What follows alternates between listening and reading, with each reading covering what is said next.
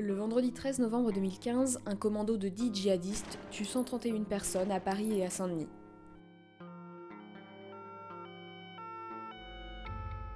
Depuis, il n'y a plus qu'un seul 13 novembre.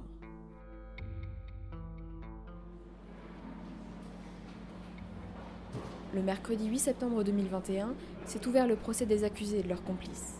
Un procès historique qui doit durer 8 mois pour entendre toutes les parties et comprendre comment le drame a pu se produire. Lola Breton et Thierry Lévesque sont journalistes, ils assistent aux audiences de ce procès hors norme. Vendredi 13 est un podcast lesjours.fr.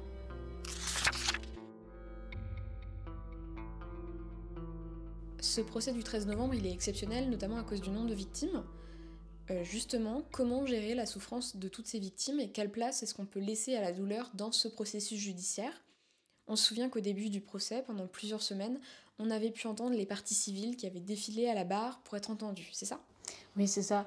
On a eu euh, en octobre, octobre-novembre, une grosse session de cinq semaines euh, durant lesquelles à peu près 250 parties civiles sont venues parler. Euh, expliquer ce qui s'était passé le 13 novembre pour elle, euh, pour elle ou pour euh, les proches qui les ont perdus, parce que c'était à la fois les victimes et leurs familles. donc ça a pris de la place hein, pendant quand même plus d'un mois et demi à peu près. On a entendu beaucoup de douleurs, c'était éprouvant. et puis on les retrouvera fin mars, début avril pour celles qui n'ont pas pu venir parler à l'époque, puisque 250 personnes à faire passer, euh, c'est déjà beaucoup en 5 semaines. Et il y en avait d'autres qui souhaitaient euh, s'exprimer sur ce sujet-là, expliquer ce qu'elles avaient vécu. Et, euh, et, la seule place qu'il y avait pour les écouter, c'est dans quelques semaines. Donc on les retrouvera, et, et c'est vrai que ça pose la question de la, de la place de la douleur dans ce type de procès d'envergure, avec autant de victimes. Un autre fait notable de ce procès, c'est que les parties civiles ne sont pas vraiment dans une posture euh, haineuse vis-à-vis des accusés, alors qu'on pourrait penser qu'elles le sont finalement. Oui, alors bah, on est à Paris, dans des milieux, disons, aisés, euh, de classe moyenne. Euh, pour caricaturer un peu, c'est plutôt des gens progressistes de gauche, ouverts, qui vivent dans des milieux assez tolérants. Et donc, bah, malgré leur malheur, ils, le sont restés. Hein, ils ne viennent pas déposer avec de la haine. Euh, d'un message intolérant, non, ils sont plutôt dans la recherche, dans le questionnement, et surtout il y a la conscience profonde, je crois, chez presque tous, que euh, le but de l'acte terroriste aurait été justement de les faire basculer dans l'intolérance, dans la, demande d'une répression plus forte, etc. Donc il, y a, cette position très inattendue, finalement, de la part de gens qui ont vécu euh, quelque chose d'aussi euh, difficile. Donc sur le plan, je trouve, des dépositions de partie civile, c'était parfait. On peut dire, parce que euh, dans une, salle d'audience pénale, il n'y a pas la place pour la haine, on n'est pas là pour ça. Et puis, de ce fait, me semble-t-il, euh, ça a suscité chez certains accusés, notamment Abdeslam, mais aussi euh, un Tunisien appelé euh, Ayari, eh ben, la volonté de parler, d'expliquer leur motivation. voilà. Donc il s'est instauré, c'est incroyable à dire, mais finalement, une forme de respect. je crois même que c'est le terme qui a été utilisé par euh, l'un des présidents de leurs associations. Et euh, donc, finalement, la dynamique du procès pénal a pu, a pu se mettre en place. Moi, il y a quelque chose, une phrase en fait qui m'a beaucoup marqué dans la déposition, euh, dans, l'interrogatoire d'Ayari, de Sofiane Ayari. il a fait référence à une partie civile en particulier qui est venue parler de sa fille qui est décédée sur une des terrasses, je ne sais plus laquelle. Euh, et en fait, visiblement, ça l'avait tellement marqué qu'il euh, avait en tête ce qu'elle avait dit. Et en l'occurrence, elle proposait, elle, de les rencontrer, d'ouvrir un dialogue. Et euh, c'était, c'est étrange à dire parce que c'est un accusé, il est accusé de choses terribles. Mais c'était très touchant la manière dont il le disait, parce qu'en fait, il était, il a dit, voilà, cette femme a expliqué qu'elle ne comprenait pas pourquoi nous avions fait ça, et qu'est-ce qui poussait des, anciens enfants à devenir des terroristes et à, faire ce, genre d'action. Et elle avait dit aussi, euh, si je les avais connus plus jeunes, je les aurais pris dans mes bras. Et donc ça l'avait touché. Et il a dit, euh, en plus, elle ressemble à ma mère. Et ça, je trouve que pour la première fois dans ce procès, justement, on voyait tout ce processus-là. En fait, ils peuvent être touchés par, euh, par ce que les victimes ont dit. Et donc, c'est pas forcément vain de les avoir entendus pendant cinq semaines et d'avoir juste entendu ce flot de douleur.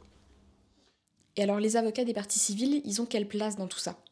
Euh, Oui, Ce qui se passe, c'est que euh, aujourd'hui, on a à peu près 300, peut-être un peu plus, euh, avocats de partie civile, ce qui est énorme. C'est l'une des raisons pour laquelle il a fallu construire une aussi grande salle d'audience. Et donc chaque, chaque avocat représente plusieurs parties civiles. Donc je sais qu'il y en a qui ont 40 parties civiles à leur actif, même peut-être plus. Donc il y a oui, 300 avocats, il doit y avoir peut-être, euh, je ne sais même pas combien il y a de parties civiles aujourd'hui, parce qu'en fait, à chaque fois, euh, quasiment qu'on reprend l'audience, euh, il y a de nouvelles constitutions de parties civiles, alors qu'on est quand même au cinquième mois du procès. Donc c'est toujours un peu étrange de voir que, de nouvelles personnes se, constituent parties civiles au bout d'autant de, de temps de procès. Et en effet, ça veut dire aussi que les avocats qui les prennent en tant que clients vont avoir pour chacun de l'argent pour les représenter. Donc quand on a 50, euh, 100 euh, parties civiles à son actif, ça fait quand même pas mal. Et ça dénote avec, de l'autre côté de la barre, la défense, qui doit se partager ce pécule financier pour euh, les, qui est en accusé, alors qu'ils sont plusieurs à représenter une seule personne. Donc il y a, y a eu un certain déséquilibre qui avait pointé du doigt au début du procès. Je sais qu'il y a eu quelques, il y a eu des accords. Pour ceux qui ont beaucoup de clients en partie civile, il y a un, pourcentage qui est reversé pour la défense.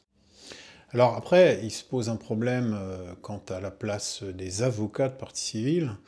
Là, on n'est plus dans leur, euh, la parole, mais plus dans l'intervention, leur place dans le débat judiciaire. Il est apparu, il y a eu plusieurs incidents à, ce titre, que évidemment, quand on a des centaines d'avocats de partie civile, bah, de très nombreux, une très nombreuse partie prend la parole pour poser des questions. Et il se trouve que dans une logique absolument perverse, que moi je trouve en tout cas perverse, les avocats de partie civile se mettent dans la position d'être des supplétifs de l'accusation. Ce qu'ils ne sont pas, puisqu'ils ne sont pas euh, censés, ils ne sont pas là pour porter la parole de l'accusation. L'accusation est portée par le ministère public qui représente la société. Eux, ils représentent leurs clients, ils recherchent la vérité. Donc, mais euh, de manière un peu, euh, un peu perverse, oui, elles se mettent dans cette position. Et surtout, ça prend une place démesurée à l'audience. Quelquefois, les questions durent une heure, une heure et demie. Ce qui fait qu'il y a un déséquilibre du temps de parole, ça a été souligné par la défense. Il semblerait qu'ensuite, euh, justement, les parties civiles se soient un peu disciplinées. Donc, un équilibre est toujours recherché au moment où on parle sur ce plan, mais c'est vrai que ce procès illustre cette problématique maintenant de la place de la partie civile dans le procès pénal français, puisque dans les procès anglo-saxons criminels, ils euh, ne sont pas représentés, ils n'ont pas d'avocat. Chez nous, si, et ça a tendance à peut-être à, je dirais presque des fois, à parasiter un peu le dialogue entre défense et accusation.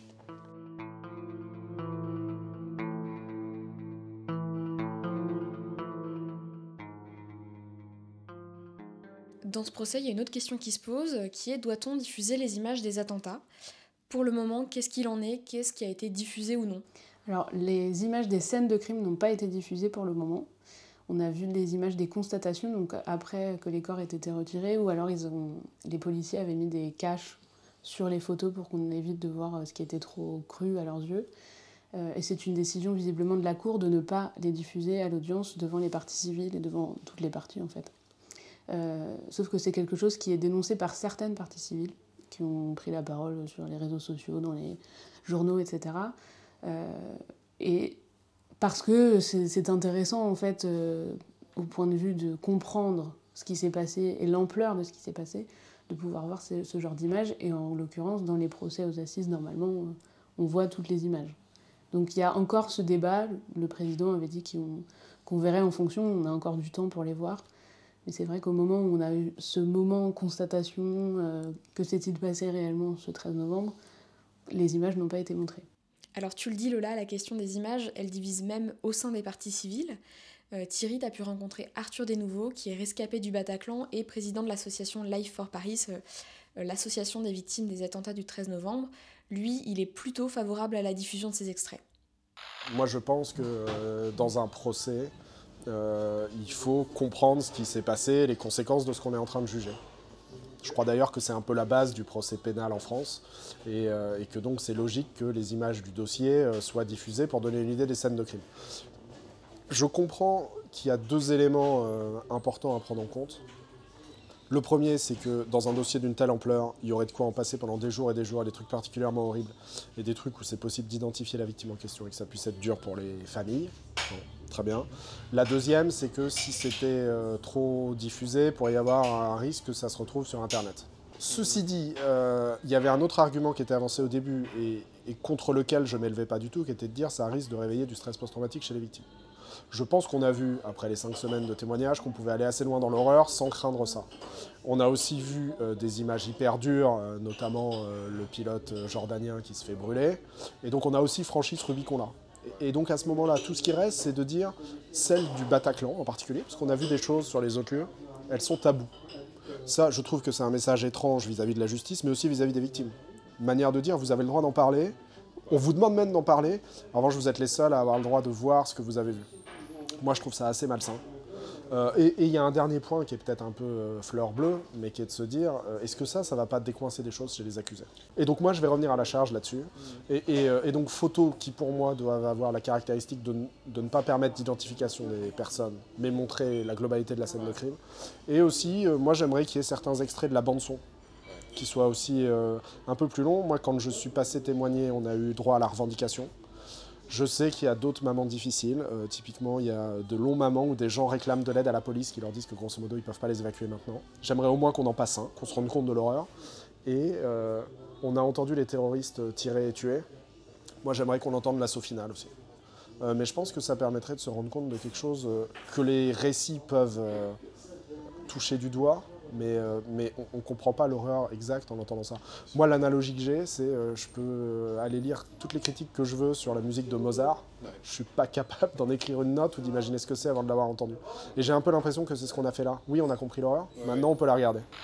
Pourquoi cette question de la diffusion des images, elle divise en fait? Il est d'usage quand même dans les procès de crime de montrer la scène de crime, non pas par euh, appétence morbide, mais pas- simplement parce qu'il faut euh, se rendre compte de quoi on parle, tout simplement. Donc euh, la, décision doit être prise ultérieurement, je crois. Et euh, pour l'instant, ça, reste en suspens, euh, ce point-là.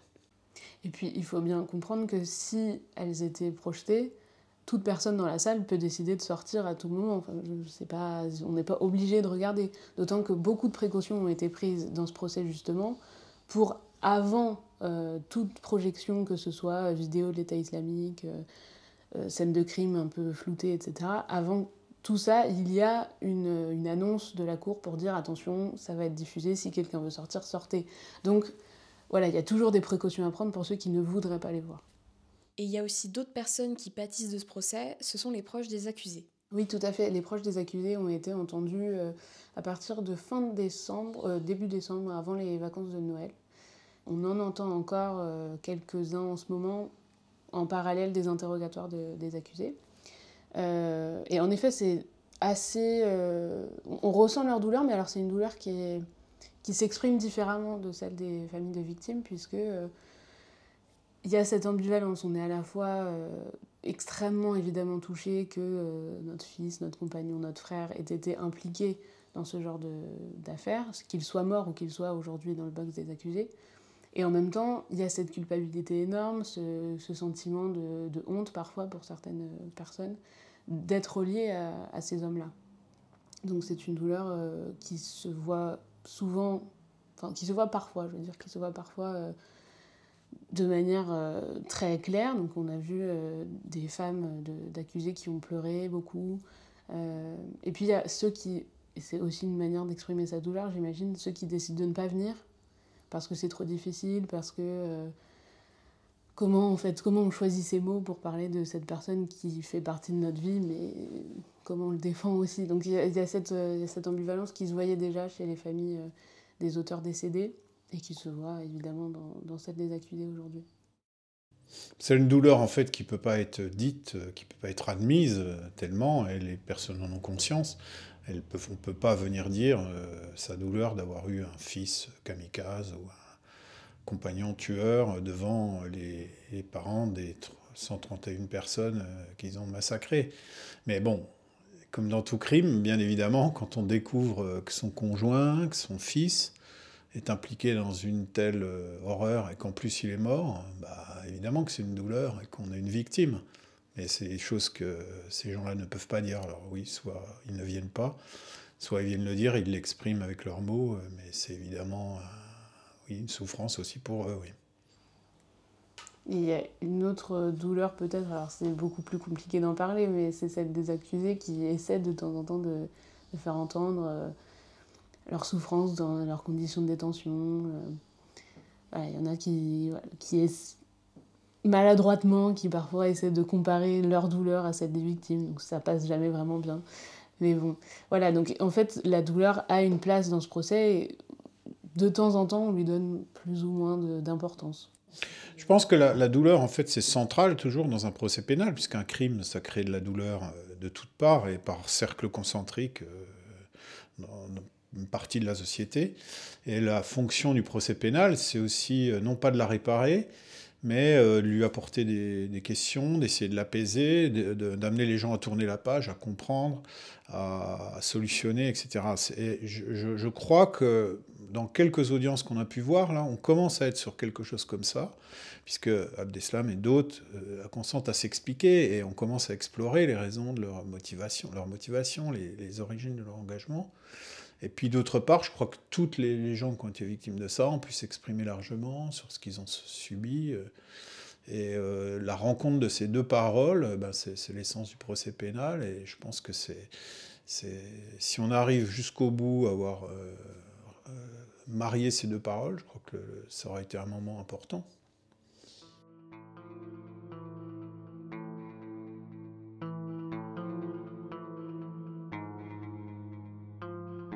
La série Vendredi 13 est disponible sur lesjours.fr. Vous pouvez aussi nous retrouver sur Instagram, Facebook et Twitter at lesjoursfr ou nous écrire à contact lesjours.fr. On se retrouve très vite pour un nouvel épisode.